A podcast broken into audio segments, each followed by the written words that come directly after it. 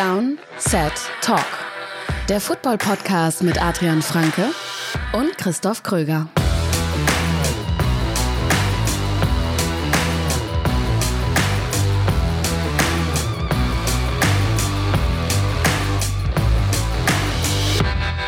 Es ist so viel passiert in den letzten Stunden rund um die NFL, dass wir uns entschieden haben, eine kleine Überraschungsfolge für euch zu machen. Und damit herzlich willkommen zu einer kleinen Surprise-Folge, einer Bonus-Folge Downset Talk mit mir, Christoph Kröger und mit Adrian Franke. Einen wunderschönen Samstag. Genau, Samstagmorgen ist es. Mhm. Ähm, so klingt meine Stimme auch noch ein bisschen. Ich habe extra mir einen Kaffee geholt, damit ich mal ein bisschen in Fahrt komme. Samstagmorgen, das ist eigentlich keine Downset Talk Aufnahmezeit, aber wie ich schon gesagt habe, es ist viel passiert und wenn wir das alles nächste Woche Donnerstag erst aufarbeiten wollen, was jetzt passiert ist und was bis Donnerstag noch passiert, dann äh, haben wir eine drei bis vier, fünf Stunden Mhm. Folge wahrscheinlich, oder? Ja, ich glaube auch. Also ab Montag geht's so richtig hoch her in der NFL. Ab Montag dürfen alle die- die Spieler, die Free Agents werden, deren Berater dürfen dann mit Teams in Kontakt treten. Und das heißt, so Montagabend, Dienstag werden wir schon viel mehr wissen, wo bei, bei äh, manchen Spielern die Tendenz hingeht. Aber die letzten 48 Stunden ungefähr waren in der NFL doch schon sehr ereignisreich, dass wir uns gedacht haben, äh, warum nicht eine kleine Bonusfolge, um einfach mal die News der letzten zwei Tage aufzuarbeiten und uns so ein bisschen Platz und Spielraum, glaube ich, auch zu schaffen für dann die, die große Free Agency-Folge nächste Woche. Das Interessante ist, ich, äh, du hast gesagt, die letzten 48 Stunden, die letzten 24 Stunden habe ich persönlich kaum was mitbekommen. Ich hatte so viel um die Ohren und dann den ganzen Abend Training. Äh, Ich habe nicht mal auf mein Handy gucken können und dann schreibt Adrian mir danach, Christoph, wollen wir nicht, wollen wir nicht eine extra Folge machen? Es ist so viel passiert. Ich bin sehr gespannt, ob ich alles aufholen konnte oder ob Adrian mir jetzt in dieser exklusiven News-Folge noch was Neues erzählen kann.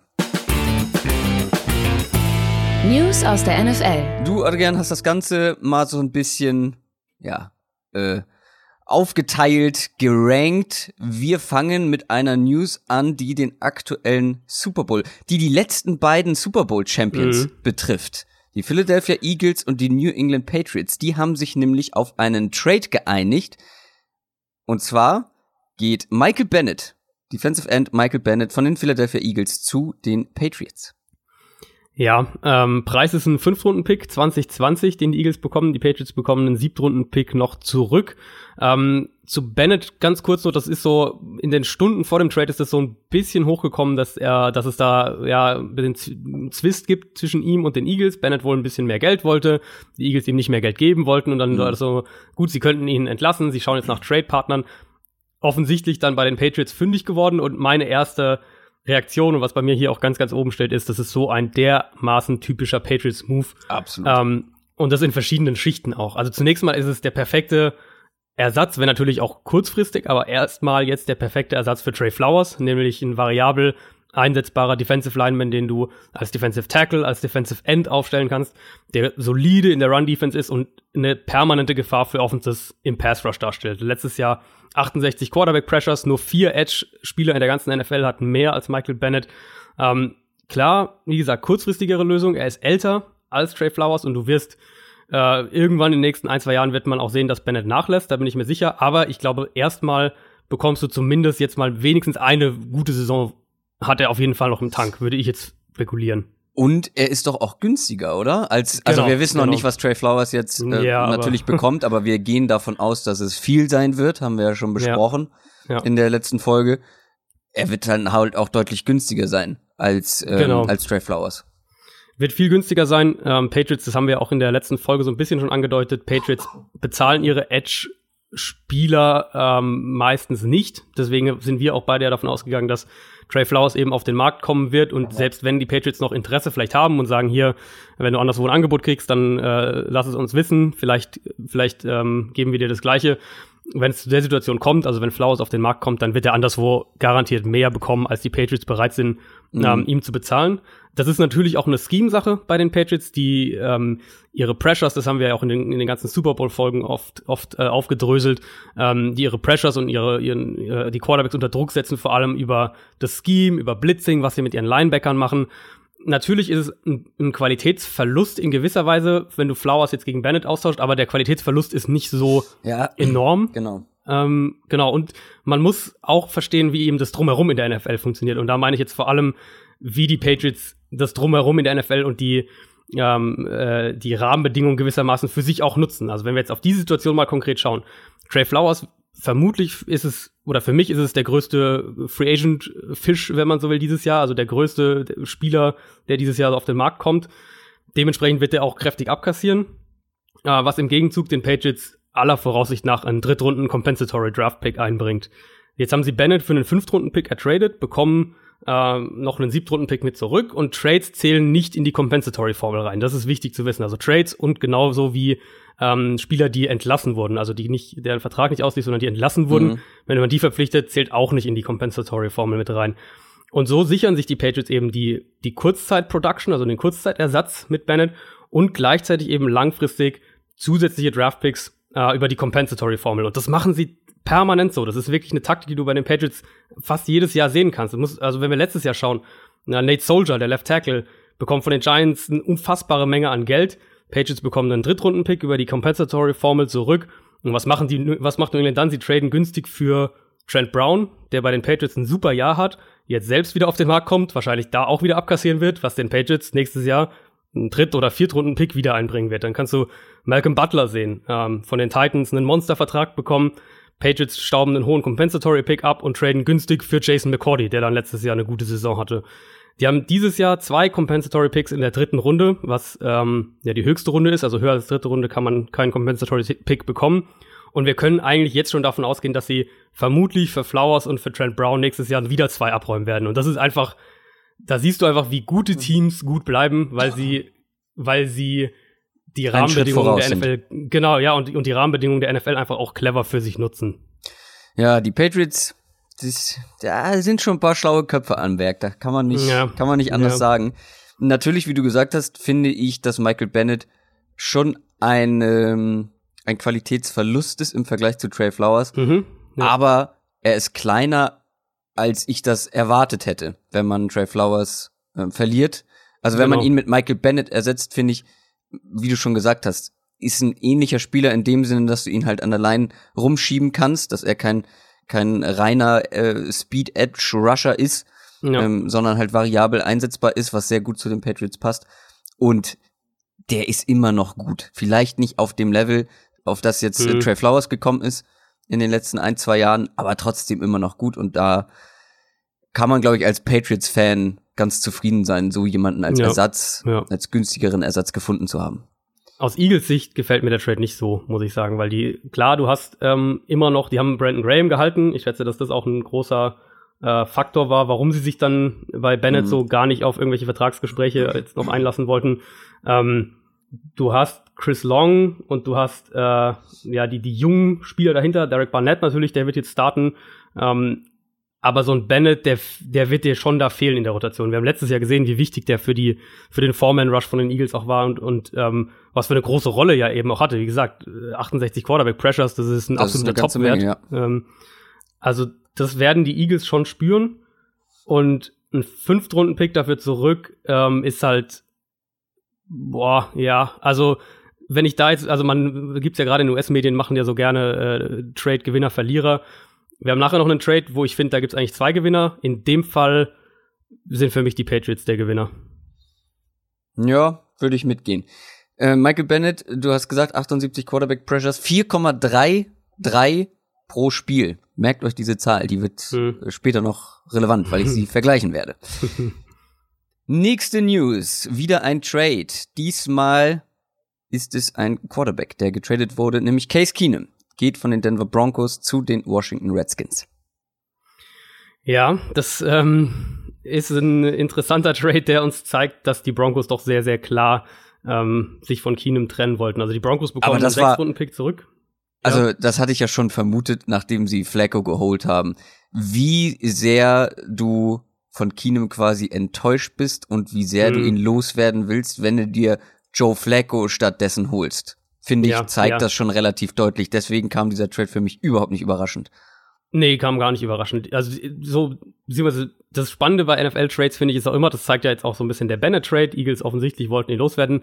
Ähm, weil du, wenn du letztlich die, die Kompensation siehst, dann kannst du so ein bisschen erahnen, wie der Markt ja. auch war. Und bei Keenum, wir sehen jetzt hier, also der Trade ist, die Broncos bekommen einen Sechstrunden-Pick, die Redskins bekommen einen Siebtrunden-Pick noch zurück für Keenum. Also es ist im Prinzip, äh, ist es fast geschenkt, wenn man jetzt mal äh, platt sagen will. Ähm, der Trade für mich zeigt, dass es halt überhaupt keinen Markt, ähm, überhaupt kein Interesse, äh, überhaupt keinen Markt für Keenum gab, weil die Broncos lassen sich ja letztlich auf diesen Trade ein und der ist so günstig auch deswegen, weil er eben mit einer Vertragsumstrukturierung auch einhergeht. Da muss man den, den Keenum-Vertrag sich ein bisschen anschauen. Also die Broncos ähm, zahlen jetzt nur noch in Anführungszeichen 3,5 Millionen Dollar an äh, Deadcap für 2019 für, für Keenum. Washington übernimmt die anderen 3,5 Millionen von den garantierten 7 Millionen, die in Keenums Vertrag standen.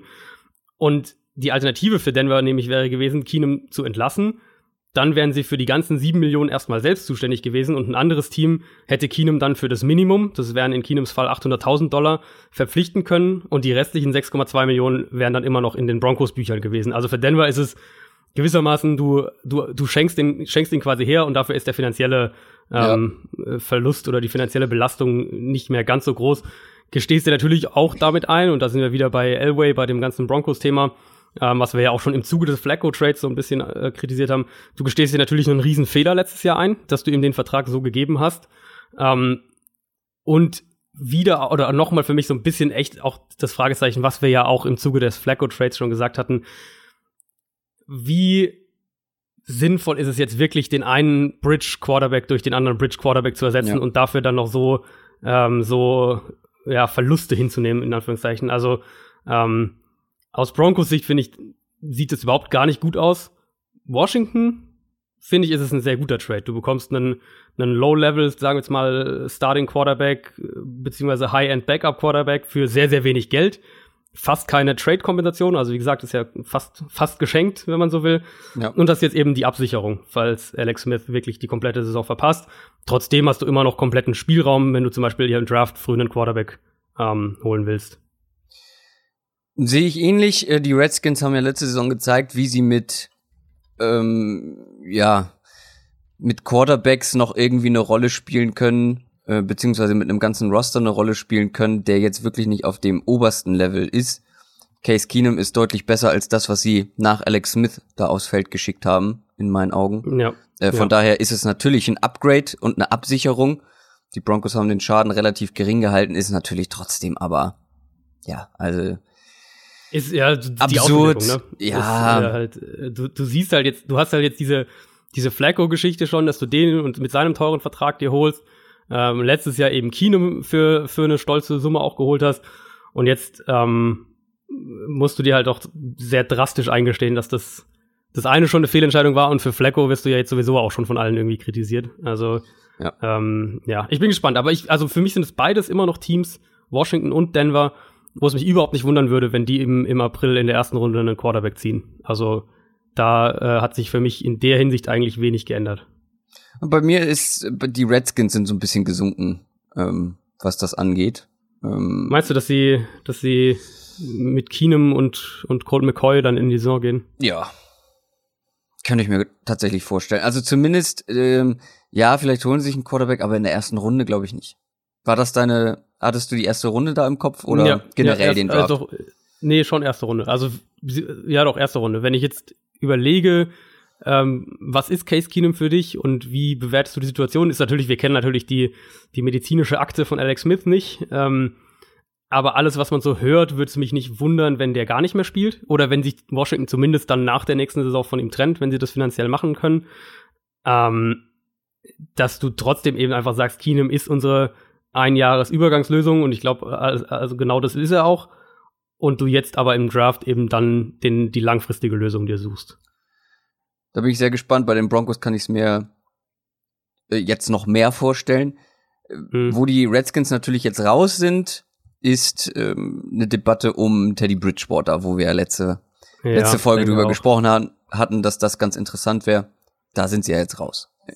Und auch so ein bisschen eine kleine Randnotiz. Oh, ähm, Alexa spricht gerade mit mir. Was habe ich gesagt? Also, Aber creepy.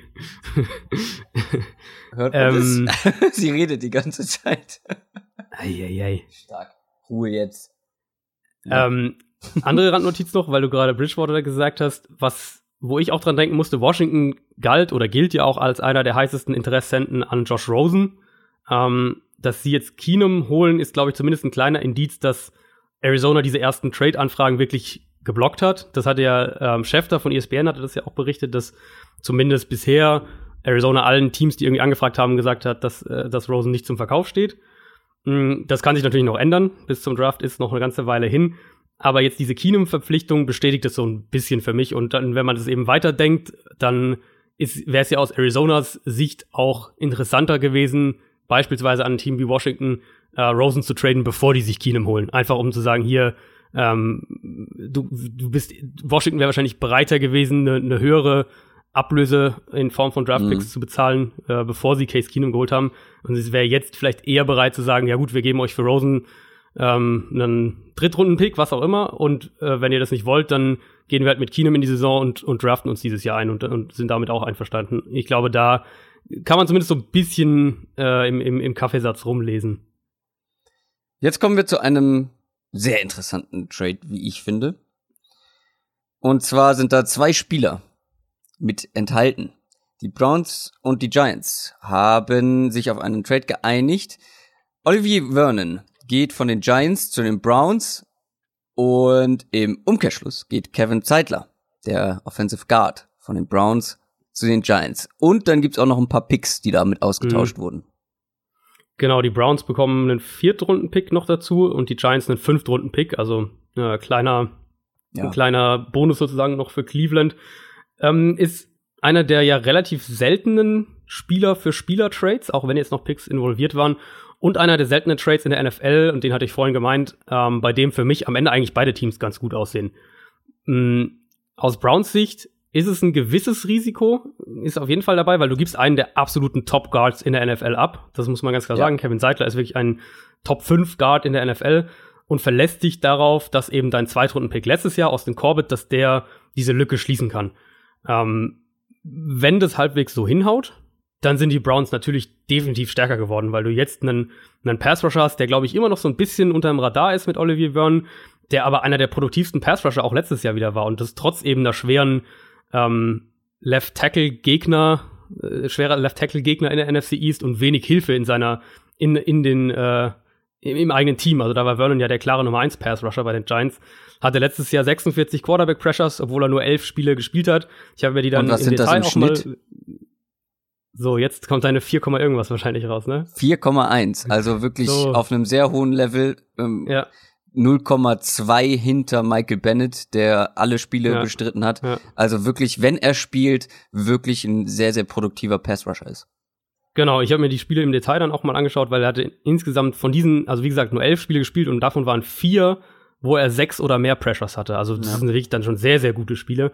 Ähm, und jetzt ist er ja bei den Browns eben nicht mehr diese alleinige Nummer eins Option, sondern du hast Miles Garrett auf der einen Seite, Vernon auf der anderen, dann Larry Ogunjobi in der Mitte und Emmanuel Ogba als diesen Rotations-Pass-Rusher und das ist schon Ja. verdammt stark, finde ich. Und Vernon ist ja auch erst 28 Jahre alt, also das ist ja jetzt keiner, der da mit 34 irgendwie noch mal reingewalzt kommt, sondern der ist ja, der, der hat ja auch noch ein paar Jahre, wo er, glaube ich, auf einem guten Level spielen kann. Und die Giants auf der anderen Seite haben auf einen Schlag eins der potenziell besseren Guard-Duos der Liga, würde ich jetzt mal sagen, mit Ja. Seidler und Will Hernandez. Äh, Seidler letztes Jahr einer der absolut besten Pass-Blocking-Guards der Liga. Hernandez ist, glaube ich, auf dem Weg dahin, zumindest selbst irgendwann in diese Guard-Top-Klasse aufzusteigen. Mm, Dann hast du das als Basis mit äh, John Halapio dazwischen, mit dem haben sie ja gerade verlängert. Oh, Also das wollte ich auch. als Zusatznews noch rausholen. Ah, John Halapio für alle, die keine Special-Teamer sind. Äh, genau, dein Under the Radar. Genau, Under the Radar Center, der Ja. ähm, sehr Verletzungspech hatte letzte Saison ähm, und auch vorletzte Saison nur ein paar Spiele gemacht hat, aber wenn er gespielt hat, ein richtig Genau. guter äh, Pass-Blocking-Center vor allem gewesen ist. Ähm, und mit dem haben sie jetzt verlängert. Das finde ich äh, sehr, sehr gut. Es wird jetzt kein Free Agent mehr, also kann man da aus der Liste streichen. Aber Mhm. für die Giants natürlich, wenn der fit bleibt, dann haben Ja. die eine richtig gute Interior Line. Also absolut, richtig gut, richtig gut, wirklich. Und du hast, also jetzt Nate Soldier, natürlich ist der überbezahlt, weil er halt auf den Markt kam als Free Agent. Ähm, aber der ist ja auch solide auf der linken Seite als ja. Left Tackle. Es gibt jetzt nur noch right eine Position, die ein bisschen genau, wackelig ist. Genau, und die kannst du halt im Draft finden, kannst vielleicht auch in der Free Agency einfinden. Also da, ähm, das ist machbar, sage ich ja. jetzt mal, bevor Free Agency überhaupt startet, wenn deine einzige wirkliche Baustelle der Right Tackle ist. Also für mich, als ich es mir jetzt genauer angeschaut hatte, die Giants könnten da, glaube ich, eine, eine Offensive Line, die über Jahre eigentlich echt eine üble Schwäche war, in dieser Offseason nicht nur reparieren, sondern ich glaube sogar in eine Stärke umwandeln. Und das, äh, wenn, wenn wir davon sprechen, wie eine Offense funktioniert, kann man das äh, eigentlich nicht hoch genug einschätzen. Aber es gibt einen Faktor, der mich an diesem Trade ein bisschen verwundert. Okay. Weil die Giants, ich werd nicht so richtig schlau, was die jetzt für einen Plan haben, langfristig gesehen. Sie holen sich jetzt einen der besten Pass-Blocking Guards der Liga. Auf der anderen Seite geben sie aber einen starken Defense-Spieler nach dem anderen ab. Hm. Vergleich mal bitte jetzt die Offense, Stand jetzt, egal wer auf Quarterback ist, von mir aus auch Eli Manning, das drumherum ist ja mittlerweile stark genug, wenn jetzt auch noch die O-Line stark wird. Und die Defense der Giants. Also ja. für mich ist das ein so riesiges Gefälle. Ich bin gespannt. Also ich verstehe noch nicht so ganz, was ist deren Plan? Wollen sie jetzt noch mal mit irgendwas angreifen? Was hm. ist mit Odell Beckham Jr.? Da gibt's ja auch immer wieder Trade-Gerüchte. Hm, ja. Also wollen sie jetzt, wollen sie jetzt pushen, wie mit einem Kevin Seidler? Ähm, oder wollen sie jetzt einen Umbruch starten? Also für mich sieht's ein bisschen momentan so aus, okay, die Offense, äh, da denken sie irgendwie, da, da greifen wir mit an und in der Defense machen wir einen Umbruch. Also es geht für mich noch nicht ganz so zusammen, was da gerade auf der einen Seite und der anderen Seite des Balls passiert. Weißt du, was ich meine? Ja, ja, äh, ich habe zwei Gedanken dazu. Also zum einen, ähm, wir stehen vor einem unglaublich tiefen Defense-Draft. Ja, also das stimmt. du könntest aus Giants Sicht, und du hast ja hohe Picks durchaus, könntest du sagen, ähm, wir schließen, also gerade Defensive End, Pass Rusher, wie auch immer du es jetzt als Edge, Edge Rusher, sage ich jetzt einfach mal, wirst du in diesem Draft finden. Du wirst Defensive Line generell im Draft finden. Du wirst Secondary, zumindest was die Tiefe angeht, wirst du einiges finden. Ähm, ich könnte mir vorstellen, dass das ein, ein Beweggrund dahinter ist und ein anderer, äh, vielleicht sagen die Giants sich einfach, ähm, Offense ist viel wichtiger. Und wenn wir auf eine Seite der, des Balls unseren Fokus legen, wo wir jetzt Impact-Spieler haben wollen, wie eben Kevin Seidler, das ist ja das Musterbeispiel für einen Spieler, den du jetzt holst und der sofort dein Team besser ja. macht, dann nehmen wir die Offense. Und defensiv ist es okay für uns zu sagen, wir setzen auf junge Spieler, wir setzen da eher im Draft den Fokus drauf und vertrauen darauf, dass James Batcher, der ja über die letzten Jahre als Defensive Coordinator eigentlich auch einen sehr, sehr guten, äh, sehr guten Dra Track Record insgesamt hatte, dass der ähm, die Defense formen kann. Und wichtiger für uns ist sozusagen als Team, dass die Offense garantiert funktioniert und in der Defense können wir übers, über, über Scheme und mit jungen Leuten, dass wenn wir da arbeiten und, und da hier und da mal Fehler passieren, dann nehmen wir das lieber in Kauf. Also vielleicht steckt das auch so ein bisschen dahinter. Dann ist die Frage, wenn du jetzt von hohen Draftpicks sprichst und den Giants, also eigentlich bräuchten sie ja auch noch einen, einen Quarterback. ja, oder? Ja. Also ich meine, ja. du kannst noch so ein gutes, noch so eine gute Offense dahinstellen aufs Feld, äh, wenn dein Quarterback dann nur durchschnittlich spielt, hilft dir das nicht wirklich viel. Also da bin ich sehr gespannt, wie sie das lösen. Mhm. Ein anderer Gedanke, der mir jetzt gerade noch so eben kam, ich habe nochmal nachgeguckt, Capspace, ja, so im Durchschnitt sind sie ziemlich genau der Durchschnitt der Liga. Was ist denn, wenn die sich einen Teddy Bridgewater holen? Oder versuchen Ja, das war holen? ja meine, das war ja meine ursprüngliche Theorie, ne? Giants, ist das Teddy so? Bridgewater. Ja, hatte ich in der, ich glaube in der, der Quarterback-Karussell ah. Folge.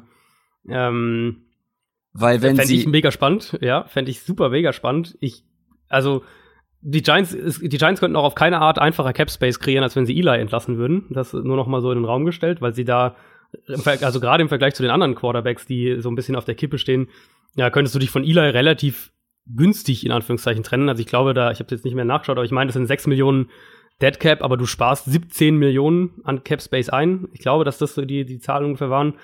Ähm, also das wäre schon machbar. Und, und, dann hast du de de definitiv das Geld, um einen Teddy Bridgewater dir zu holen. Und es gibt ja auch Gerüchte, dass äh, die Eagles beispielsweise Angst davor haben, dass die Giants Nick Foles sich holen wollen. Also ähm, mhm. so, so ganz abgehakt habe ich die Giants da noch nicht. Allerdings, was sie halt, also wie sie das nach außen verkaufen, klingt schon sehr als ob sie noch an Eli glauben. Andererseits würden sie natürlich das niemals anders verkaufen, auch wenn sie sich von Eli trennen wollen. Eli still got it. Ich sag dir das. Aber tatsächlich meine Optimallösung jetzt, wenn ich das einmal so im Kopf durchgespielt hätte, Teddy Bridgewater holen, weil Mhm. dann musst du deinen hohen Draft-Pick nicht in einen Quarterback investieren, Hm. sondern kannst vielleicht sogar noch mal zurücktraden und kannst dann dadurch deine Defense in der Breite mit jungem Talent, mit jungem Ta Talent Du- äh, stärken. ja.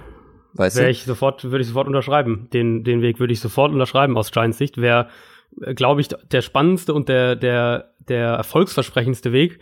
Ähm, ja, ich bin gespannt, wie sie es am Ende machen. Also sie haben ja, ich äh, glaube, dass Dave Gettleman, der GM, hat das auch so gesagt, dass sie ähm, das, das Chiefs-Modell ihnen eben sehr gefällt, in Anführungszeichen, also einen Quarterback zu holen, ein Jahr hinter deinem Mhm. Veteran-Starter sitzen zu lassen und dann einzusetzen. Im Moment ist auch noch alle Mock-Drafts, die ich sehe, haben eigentlich einen Quarterback zu den Giants in der ersten Runde. Ähm, auch viele vermuten, dass die nach oben traden könnten, noch da in die Top 3 rein. Ich bin gespannt. Also letztlich, wir kommen ja auch noch mal gleich kurz auf die Quarterbacks in der Free Agency, aber letztlich ist es ein, ähm, gibt es nicht so wahnsinnig viele Interessenten für die Quarterbacks in der Free Agency dieses Jahr. Und das wird ganz, ganz spannend sein, welche Teams da letztlich wirklich im Rennen sind und wer die sich am Ende holt. Und das wird natürlich auch äh, dann massive Auswirkungen auf den Draft haben. Dann machen wir weiter. Oh, wenn ich das schon lese. du kommst nicht drum rum. Ne? Ich komme wirklich nicht drum rum, aber ist auch ja. okay. Antonio Brown ist das Thema. Ja. Der war im Prinzip schon zu den Bills getradet. Da habe Mhm. ich sehr schmunzeln müssen.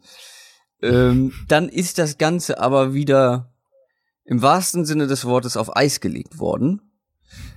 Er geht nicht zu den Bills.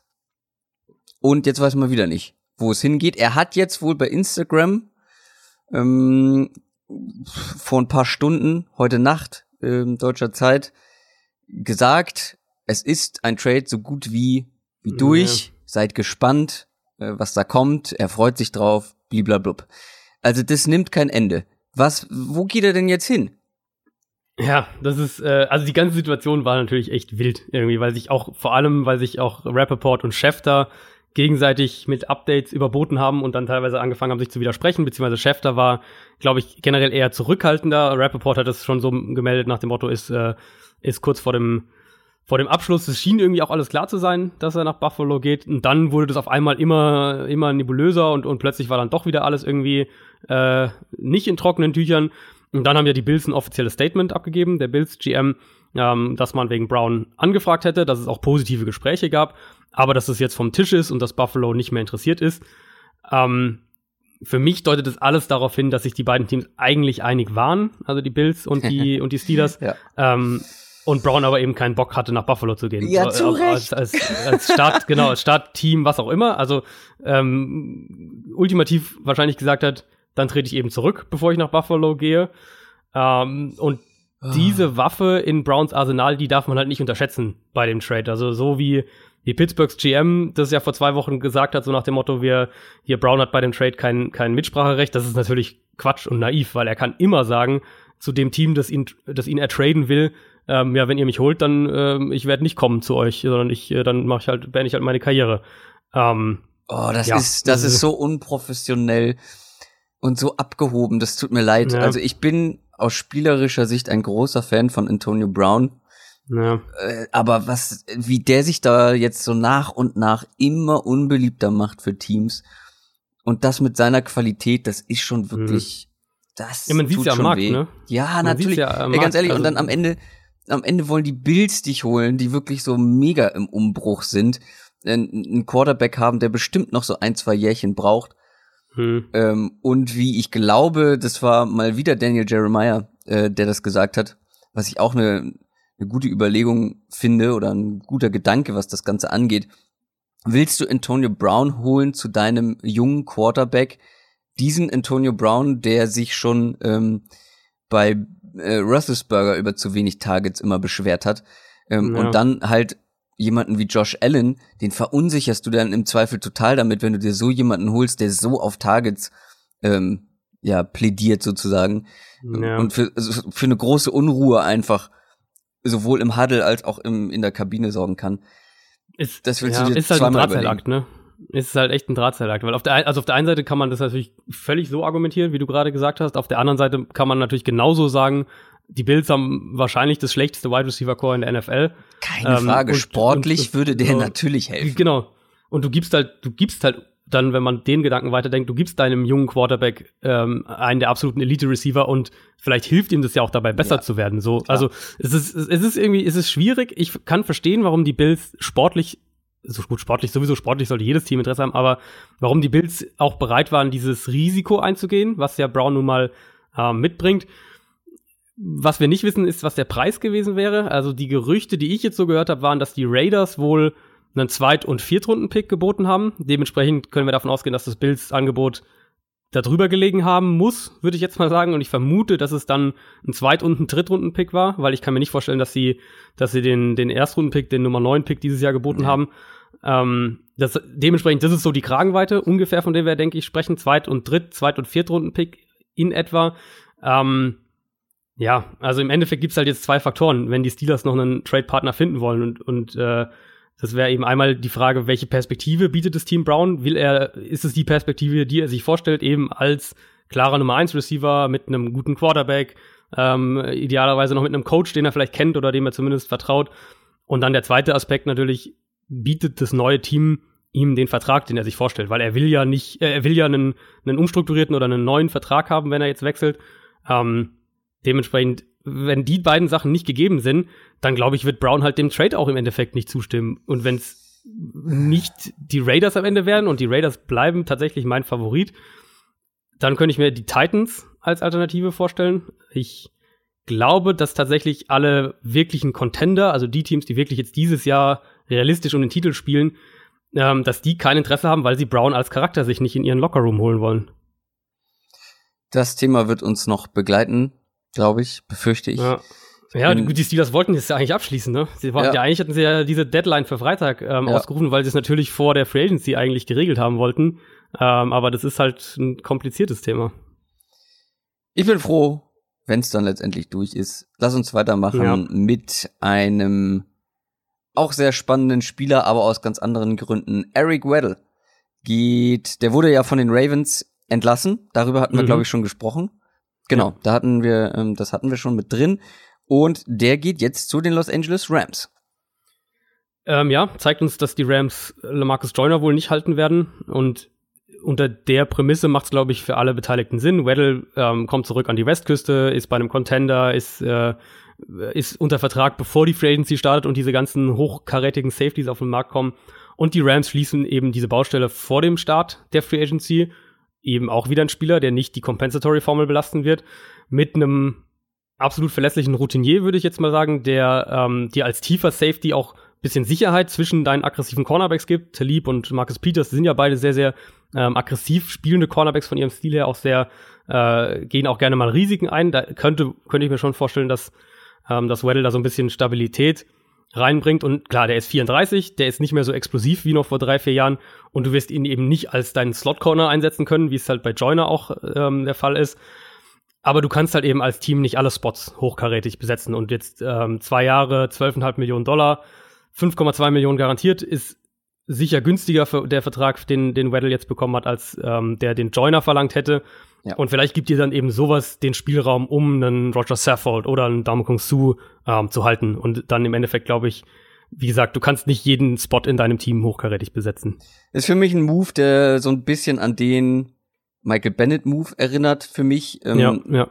Es ist halt ein ein Ersatz, der zum einen günstiger ist, qualitativ mhm. vielleicht ein bisschen darunter liegt, aber für ein Team, das jetzt im Titelfenster ist, total Sinn genau. macht ähm, genau. weil du, du verlierst vielleicht deinen etwas jüngeren, den du aber deutlich höher hättest bezahlen müssen und ersetzt ihn mit einem absolut absolut soliden und konstanten Veteranen. Also muss man ja, ja auch mal sagen, Eric Weddle genau. spielt seit genau. Jahren wirklich auf einem hohen Niveau. Ähm, und das wird er jetzt auch noch äh, zumindest dieses Jahr weiterhin machen können. Und das hilft den Rams natürlich ungemein. Und wie gesagt, der finanzielle Faktor ist natürlich auch nicht ganz uninteressant. Dann haben die Jaguars einige Leute entlassen. Mhm. Ich glaube vier. Vier Spieler. Ja, fünf sogar insgesamt, fünf wenn sogar? du den, den Long Snapper mit dazu Ah, okay, ja gut, den habe ich, den habe ich, es tut mir leid, den habe ich äh, äh, außen vor gelassen. Fünf Leute haben sie entlassen und warum ja. haben sie das gemacht? Also wen Weil, vor allem und warum? Ähm, also wen vor allem? Sie haben ähm, Malik Jackson, den Defensive Tackle, verlassen, Sean Gibson, den Free Safety, äh, Jeremy Parnell, das ist der Right Tackle und Carlos Hyde, eben der äh, Running Back. Dazu, wie gesagt, den Long Snapper Carson Tinker. Ähm, und sie hatten ja auch schon vor ein paar Tagen, glaube ich, war es, haben sie den Vertrag von Marcel Darius umstrukturiert. Warum? Die Jaguars hatten vor, ich glaube, einer Woche nicht mal eine Million Dollar an Cap Space. Jetzt haben sie über 30 Millionen Dollar am Cap Space. Und die offensichtliche Schlussfolgerung ist natürlich, die schaffen gerade Platz für einen Quarterback. Aber sie haben noch Black Bortles. Ja Black Bortles. Ja, es gibt ja jetzt auch schon Berücht, äh, Gerüchte, dass sie äh, Bortles nur noch nicht entlassen haben, weil sie noch nicht ganz sicher sind, dass sie ihren Quarterback bekommen in der Free Agency. Ähm, sobald da, und das wird wahrscheinlich, ich vermute, dass das am Montag, aller spätestens am Dienstag passieren wird, ähm, wenn sie sich dann mit den Beratern von aller Voraussicht nach Nick Foles in irgendeiner Art und Weise geeinigt haben, dann ähm, werden sie sich auch von Bortles trennen. Natürlich wird das mit einigem Undead Cap einhergehen. Mhm. Insgesamt sparst du trotzdem immer noch knapp 5 Millionen gegen den Salary Cap oder bekommst 5 Millionen an Cap Space dazu, wenn sie sich von Bortles trennen. Ähm, ja, ich denke, dass das allerspätestens am, am Dienstag, Dienstagabend irgendwann passieren wird. Ähm, ob es jetzt Foles wird oder ob es jetzt vielleicht doch noch bei Bridgewater einsteigen, einer der beiden wird es im Endeffekt sein. Worauf man da auch mal schauen muss, und das ist dann so der, der krasse Gegensatz zu unserer Einstiegsnews, nämlich wie sind Teams, äh, wie gut sind Teams beim, bei der Kaderzusammenstellung, ähm, muss man bei den Jaguars das, glaube ich, auch nochmal betonen, wie übel diese Cap- und Kadermanagement der letzten ein, zwei Jahre war, dass sie ähm, einen Fünf-Runden-Pick für Carlos Hyde bezahlen, der, ich glaube, im Endeffekt 62, äh, 62 Touches hatte, oder ich weiß gar nicht genau, wie viele es waren, es waren nicht viele, ähm, das sieht jetzt echt doof aus. Dann, dass sie Bortles diesen neuen Vertrag gegeben haben, war natürlich sowieso ein absoluter Wahnsinn. Wie sie dieses Team in den letzten anderthalb Jahren gemanagt haben und wie sie eben es ignoriert haben, dass sie auf Quarterback was machen müssen. Also sie hätten ja, sie hätten ja, wenn wir jetzt vom, gerade von Quarterback sprechen, sie hätten ja äh, letztes Jahr ganz, ganz günstig Teddy Bridgewater in der Free Agency holen können. Oder sie hätten ja äh, Lamar Jackson draften können. Also die Optionen waren ja da. Wie sie das die letzten zwei Jahre gemacht haben, zeigt dir halt, wie es nicht geht. Und jetzt, jetzt wird sich zeigen dieses Jahr, je nachdem wie äh, was die im, im Draft und der Free Agency machen, aber eventuell haben sie damit eben auch ihr Titelfenster verspielt. Ist Malik Jackson ein interessanter Mann jetzt, wo er frei ist für das ein oder andere Team? Ich glaube schon, ja. Also er leidet natürlich jetzt dann ein bisschen darunter, dass, wie gesagt, der Draft so tief ist, was die Defensive Tackles angeht aber gerade auch wieder so das klassische Team, das, ähm, das sofortige Hilfe braucht, das ihn vielleicht für ein Jahr, ein, ein Jahr, zwei Jahre jetzt verpflichten kann, ähm, sehe ich da schon immer noch. Also die Qualität ist auf jeden Fall da. Ich hatte auch ursprünglich eher gedacht, dass sie Darius entlassen und Malik Jackson umstrukturieren. Aber vielleicht hat der sich auch nicht, nicht äh, finanziell darauf eingelassen. Ja, er hatte eine etwas schlechtere Saison als die Jahre davor. Ja. Ähm, ist ihm vielleicht da ein bisschen zum Verhängnis geworden, dass man sich. Ja. Aber also gerade, also Jackson so, für mich, wenn ich jetzt drüber nachdenke, ähm, Rams, klassisches Beispiel, sagen wir, sie verlieren zu. Ja. Jackson wird deutlich günstiger jetzt auf dem Markt sein, würde ich vermuten, als ja. Sue. Ähm, stellst du den eben neben Aaron Donald und investierst lieber noch in einen Edge Rusher, beispielsweise. Also so ja. in der, in der Kategorie ungefähr, glaube ich, ähm, sehe ich Malik Jackson jetzt äh, vor der Free Agency. Wo wir bei Entlassungen waren. Die Dolphins planen weiter ihren Umbruch und haben Danny Amendola entlassen, den Wide Receiver. Ja, das ist ja auch so, was, was ich schon sehr angekündigt hatte. Ähm, haben ja die letzten Tage jetzt schon mehrere Leute entlassen. Dazu gibt es jetzt auch wirklich die Gerüchte, dass sie Cam Wake nicht halten werden. Das, das klingt alles so, als würden sie den auch gehen lassen nach Urzeiten, die der jetzt schon in Miami war. Ähm, Ryan Tannehill wird der nächste sein. Ich gehe fest davon aus, dass die im Moment noch so letzte letzte Bemühungen quasi haben, ihn zu traden, dass aber vermutlich niemand diesen Vertrag traden will für Tannehill und dass sie im Endeffekt Tannehill auch, ob es heute, morgen oder am Montag passiert, aber in den nächsten zwei, drei Tagen auch entlassen werden. Ähm, ist alles Umbruch in Miami, die richten sich voll auf Übergangsjahr 2019 ein und ich glaube, in der, wenn du das schon machst, dann ist es auch in der Radikalität der richtige Schritt. Ähm, Amendola jetzt, also so der klassische Gedanke, und das wurde jetzt auch schon oft gefragt, ist natürlich zurück zu den Patriots, die dringend Receiver brauchen. Amendola wird günstig sein, kennt das Playbook, kennt die Offense und auch da wieder entlassen wird nicht in die Compensatory Formel reinzählen. Also du glaubst, er geht tatsächlich zurück zu den Patriots? Ich könnte es mir zumindest gut vorstellen. Für einen günstigen Deal, ein Jahresdeal, Mhm. könnte ich mir schon vorstellen. Ja, wird ja auch Sinn machen. Wir haben über Golden Tate gesprochen. Ja. Der, Der- wird zum Beispiel viel teurer. Der wird teurer, wäre damit natürlich raus. Und wenn sie das in der günstigen Version bekommen, dann klingt Genau. das doch ganz nach den Patriots. Ja, ja. Dann kommen wir noch zu den Arizona Cardinals, die weiter ihre Offensive Line verstärken wollen. Und das tun sie auch mit Marcus Gilbert von den Pittsburgh Steelers. Ja, ähm, absoluter No-Brainer-Move war das für mich, weil du, also Gilbert ist verletzungsanfällig, das ist die, deswegen ist er auch verfügbar. Ähm, aber für einen Sechstrunden-Pick muss man halt einfach sagen, du wirst in der sechsten Runde dieses Jahr keinen, keinen Spieler finden, der ansatzweise auf diesem Level ist. Ähm, Gilbert ist ein massives Upgrade sofort, besetzt die, die Right-Tackle-Position, ist in seinem letzten Vertragsjahr für knapp 5 Millionen Dollar. Ähm, dementsprechend sollte jetzt diese Verpflichtung Arizona auch nicht davon abhalten, in der Free Agency im Draft weiter auch aggressiv nach Lineman Ausschau zu halten. Aber es gibt dir eben so eine gewisse, gewisse Sicherheit, gewisse Planungssicherheit Ja. zu wissen, du hast jetzt da erstmal einen. Und selbst wenn du jetzt dich jetzt, der verletzt sich jetzt dreimal in der Saisonvorbereitung und du entlässt ihn wieder, ein Sechstrunden-Pick, Sechstrunden-Picks schaffen den, den finalen Kader sowieso ganz oft nicht. Also das ist für mich ein absoluter No-Risk-Move und, und ein No-Brainer-Move auch, den, den du aus Cardinals Sicht in 10 von 10 Fällen machst. Ja, Also wenn man sich das mal anguckt, wie er gespielt hat, wenn er fit war, wirklich grundsolide. Ja, genau. Grundsolide, ähm, grundsolider O-Liner. Wie gesagt, die letzten zwei Saisons insgesamt knapp über 500 Snaps nur gespielt. Nee, gar nicht wahr. Knapp über 500 Pass-Block-Snaps gespielt, aber mit anderen Worten, die Hälfte der Saison gespielt. Ähm, Ja, hat also viel hat einiges an Spielen verpasst. Ja, Äh, genau, genau. Äh, aber ich habe mir, also ich habe mir die Statistik dann auch mal rausgeschaltet. Ich habe das gestern Abend noch äh, noch getweetet. Über die letzten drei Jahre hat er 1116 Pass-Blocking-Snaps und hat dafür bei, dabei 45 Quarterback-Pressures zugelassen.